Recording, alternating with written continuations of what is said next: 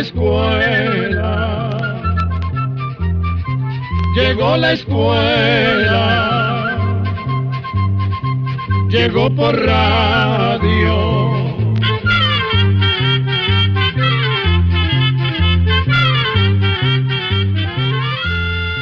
El Instituto Centroamericano de Extensión de la Cultura presenta su programa Oigamos la Respuesta. Compartiremos con ustedes las preguntas de nuestros oyentes y daremos las respuestas a sus inquietudes. Mándenos sus preguntas al apartado 2948-1000 San José, Costa Rica. También puede enviarnos sus preguntas al correo electrónico icq.org o encuéntrenos en Facebook como Oigamos la Respuesta. O llámenos por teléfono, código de área 506, número 2225-5338 o 2225-5438 ¿Qué tal? ¿Cómo están todos y todas? En el ICQ nos encontramos muy bien, contentos de compartir con ustedes una nueva edición de Oigamos la Respuesta. La primera consulta del programa de hoy la envía un oyente desde La Unión, El Salvador. Las hormigas duermen, y si duermen, ¿lo hacen de día o lo hacen de noche? Oigamos la respuesta. En realidad, este asunto es muy difícil de estudiar. Sin embargo, algunos científicos dicen que, en general, las hormigas sí duermen, pero no como lo hacemos las personas. Parece que las hormigas pasan por tiempos de descanso o inactividad, y en esos momentos las funciones de su cuerpo disminuyen bastante.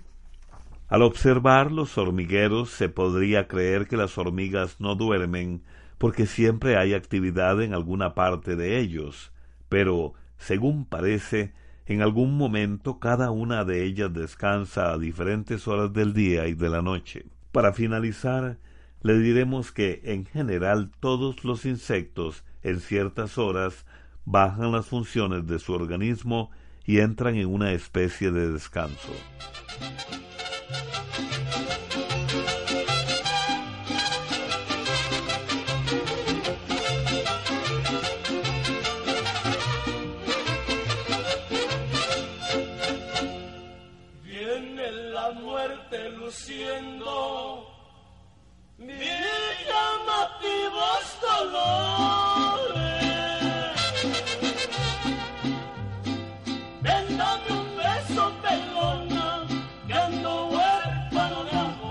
Thank you.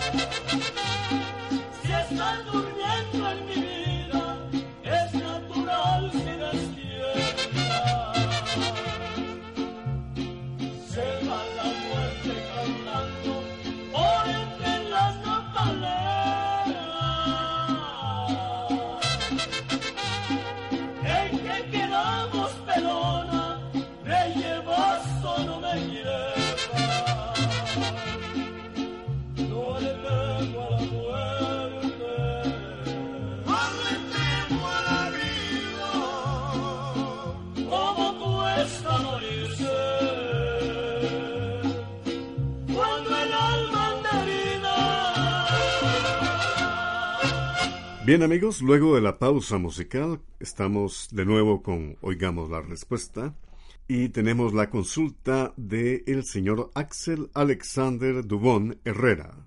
En su correo electrónico que nos envía desde Guatemala nos pregunta lo siguiente.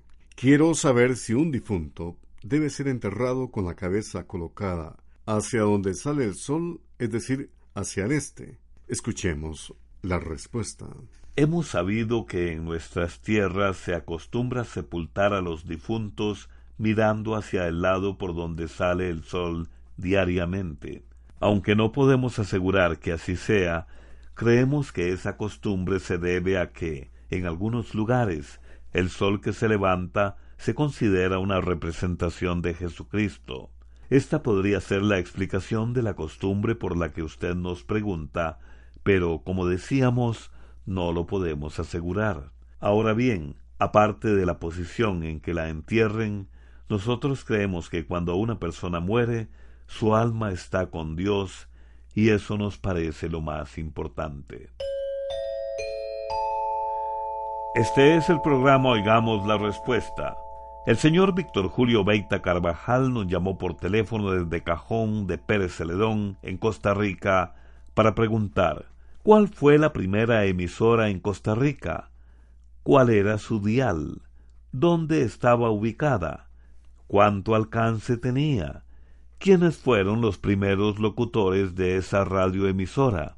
Oigamos la respuesta. La historia de la radio en Costa Rica es producto del esfuerzo de varias personas. Una de esas personas fue don Amando Céspedes Marín, considerado por muchos como la persona que abrió el camino de la radio en nuestro país. Don Amando era radioaficionado y comenzó a transmitir en el año 1922 con un aparato construido por él mismo.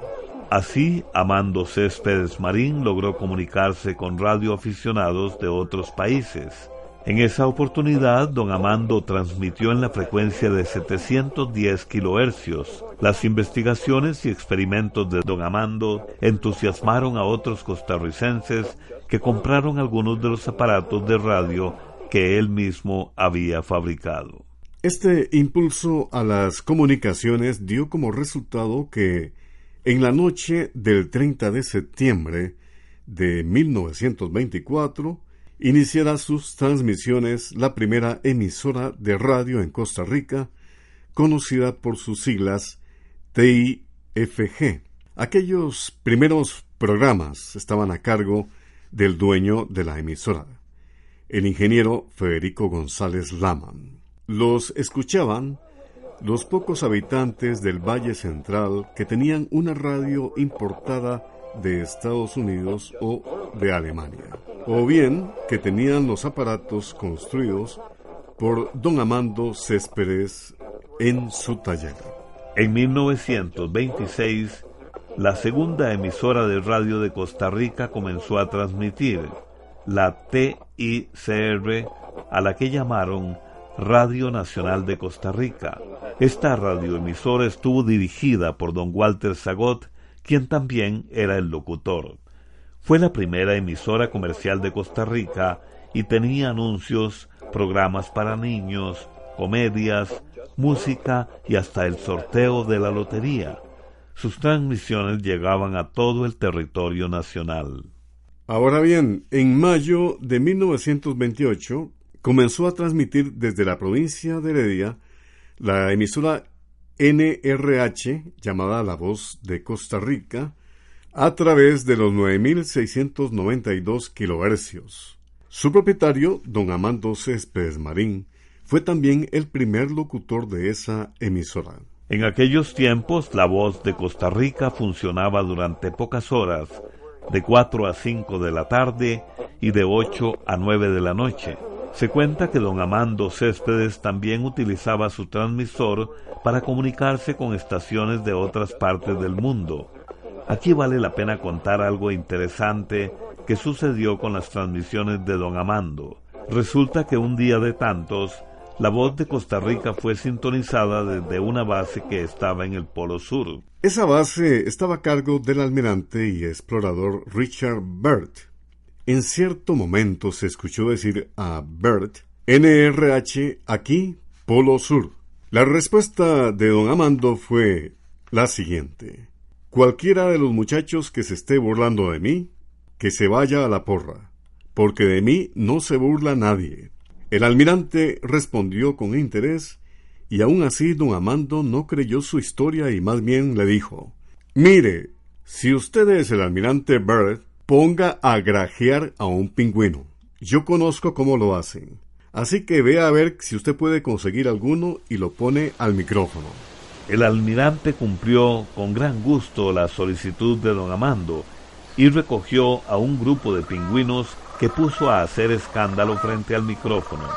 Don Amando, sorprendido, creyó finalmente que hablaba con el almirante Richard Byrd y durante 15 días TI-4NRH sirvió de puente para las comunicaciones de la expedición en la Antártida con los Estados Unidos. Para 1935 ya había en el país unas 30 emisoras entre las que estaban La Voz de la Víctor, Almatica, La Filco, Radio para ti, Radio El Mundo y Radio Atenea, entre otras. una canción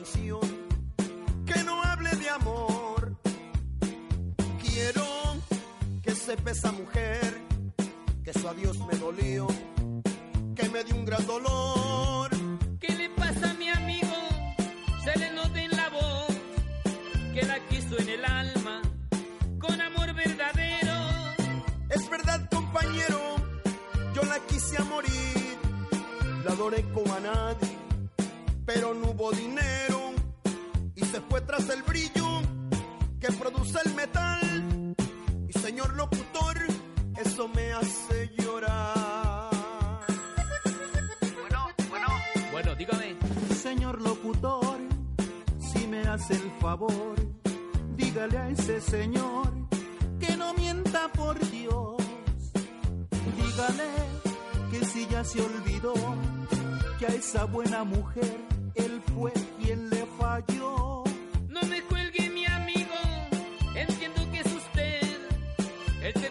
Discordia de esta historia de amor. No es así, no señor, siento que a esa mujer yo la llevo en el alma con el más limpio amor. Usted me la robó, no diga tonterías, ella siempre lo amó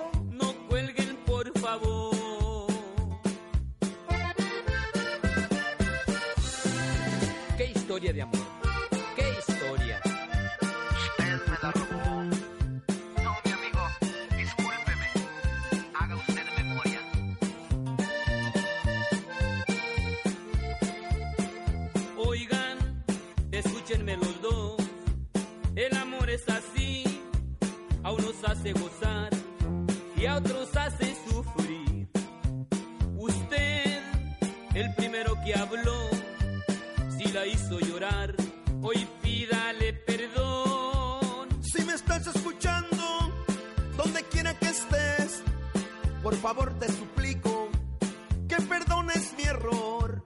Y es demasiado tarde, esa santa mujer se murió de tristeza el día que nací yo. Es que eres tú mi hijo. Discúlpeme, Señor. Padre no es el que engendra, un padre es todo amor. Perdona, mi hijo mío. No puedo perdonar, pero a mi santa madre déjela descansar. Saludos amigos, estamos transmitiendo el programa Oigamos la Respuesta. Desde El Salvador nos escribe el señor William Arevalo, que nos hace la siguiente pregunta. Quiero saber qué problemas de salud provoca la sangre espesa y qué medicina natural se debe tomar para adelgazarla. Escuchemos la respuesta. Existen distintas razones por las que la sangre se vuelve más espesa de lo normal. Puede ser por exceso de glóbulos rojos, por problemas de coagulación, porque la persona padezca de presión alta, por enfermedades del hígado, de los riñones, por fumar o por efecto de algunos medicamentos. Los síntomas de padecer de sangre espesa dependen de lo que provoca ese padecimiento. Algunas personas no sienten nada. Otros tienen dolores de cabeza, mareos, dificultades de la vista, cansancio, debilidad, picazones, dolor de estómago, enrojecimiento de la cara, y junto a esos síntomas hay quienes pueden estar en peligro de sufrir infartos o derrames cerebrales. Muchas personas se tratan con medicamentos llamados anticoagulantes para diluir o arralar un poco la sangre. Sin embargo, estos medicamentos deben ser recetados por un médico. También se recomienda comer semillas de girasol, maní, almendras, fresas, higos, aguacate, cebolla, jengibre, cacao y ajos. La siguiente pregunta nos la hace un amigo oyente desde la ciudad de San Isidro del General en Pérez Costa Rica. Quiero saber la biografía completa del cantante Leonardo Fabio. Oigamos la respuesta. Leonardo Fabio fue un reconocido artista argentino, fue músico, cantante, compositor, cineasta y actor. Nació el 29 de mayo del año 1938 en la ciudad de Luján, de Cuyo, en Argentina. Nació en un barrio pobre y complicado. Su padre lo abandonó y vivió con su madre, doña Manuela Olivera. De joven, Leonardo Fabio fue problemático y hasta estuvo en la cárcel por una serie de pequeños robos. Después enderezó su vida y durante un tiempo estudió para hacerse sacerdote. Más tarde se alistó en el ejército. Cuando Leonardo tenía 20 años de edad, se fue a Buenos Aires y trabajó como extra en una película que se llamaba El Ángel de España. El joven Leonardo había aprendido a tocar la guitarra y cantaba en las fiestas de familiares y amigos. Poco a poco se hizo conocido por sus canciones y logró participar en el Festival Internacional de la Canción en Viña del Mar, en Chile. Ese festival le dio fama internacional. Sus canciones, de estilo romántico, casi siempre hablaban de sus amores como estudiante y adolescente. Las más famosas fueron Una rosa, Ella ya me olvidó, Lluvia y Fuiste mía un verano. En el año 1976, Leonardo Fabio dejó Argentina por las situaciones políticas que afectaban a su país. El cantante se casó dos veces. La primera esposa fue la actriz María Banner, con quien tuvo dos hijos, María Salomé y Nicolás. Su segunda esposa fue Zulema Carola Leitón o Carolita, a quien dedicó la canción Ding Dong son las cosas del amor.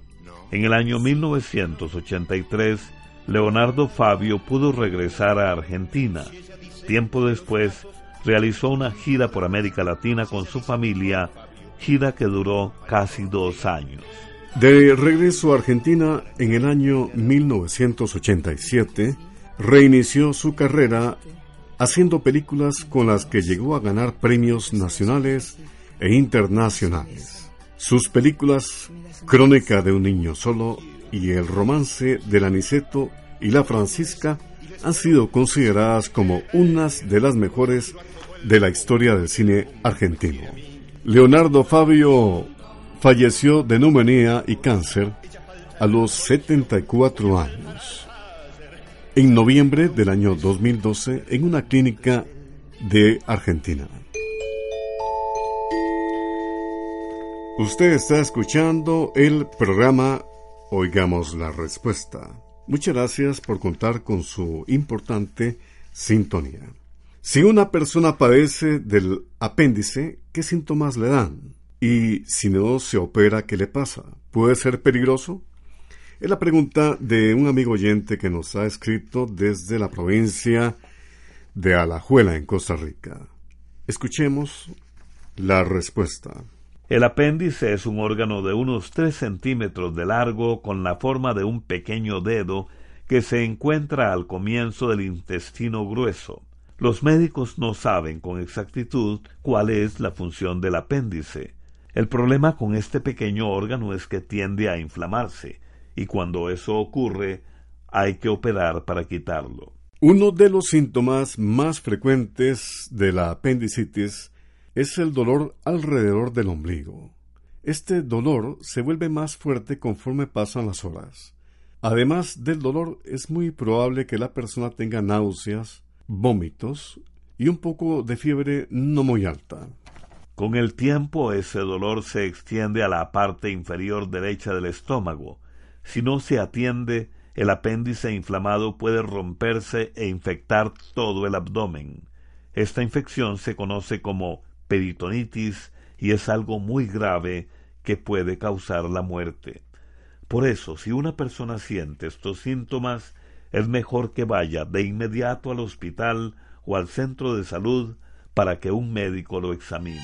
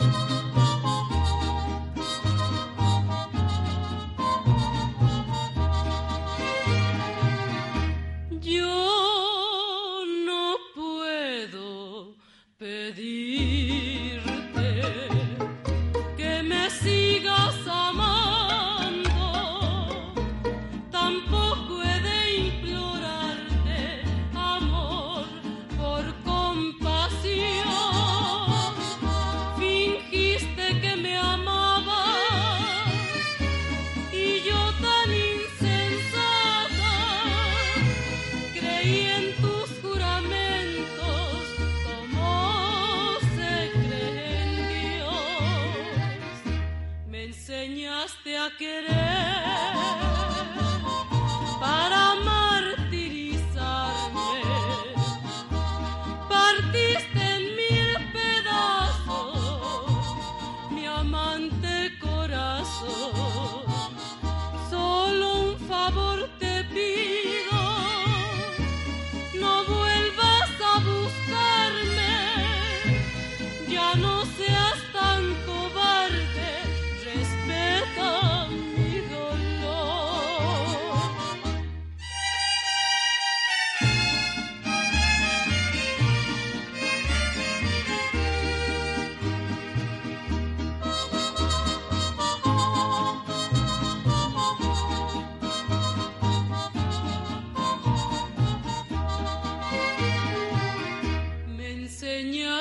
que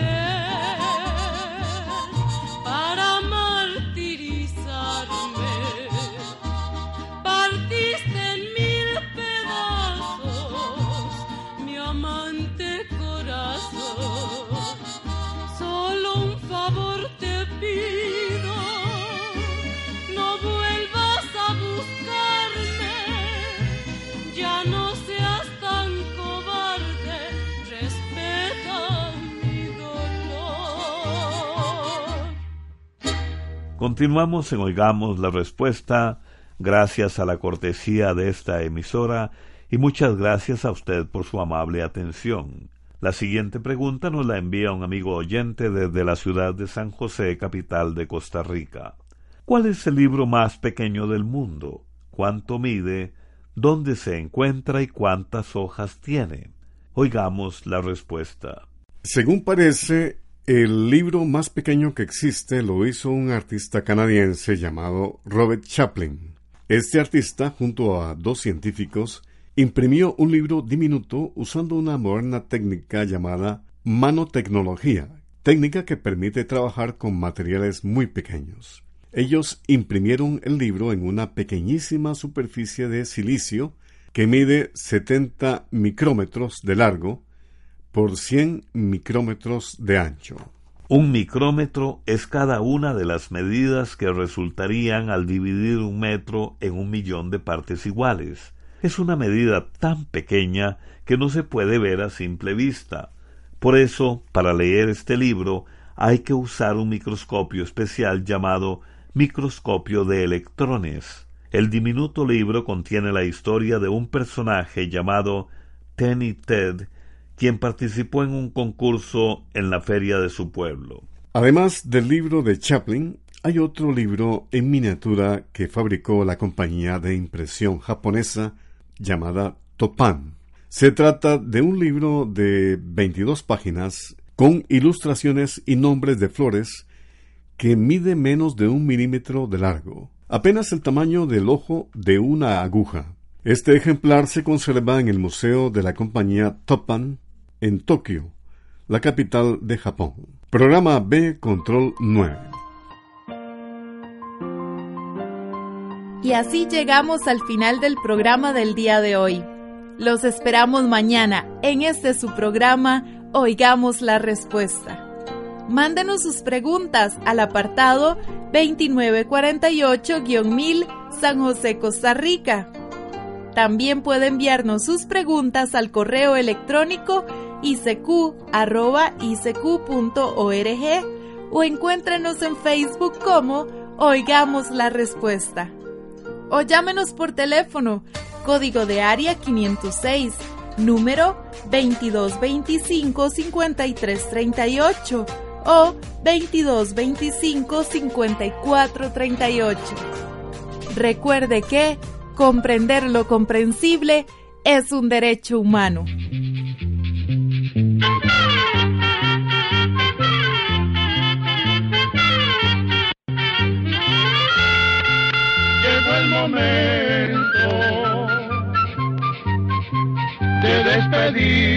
Se va a la escuela, se va cantando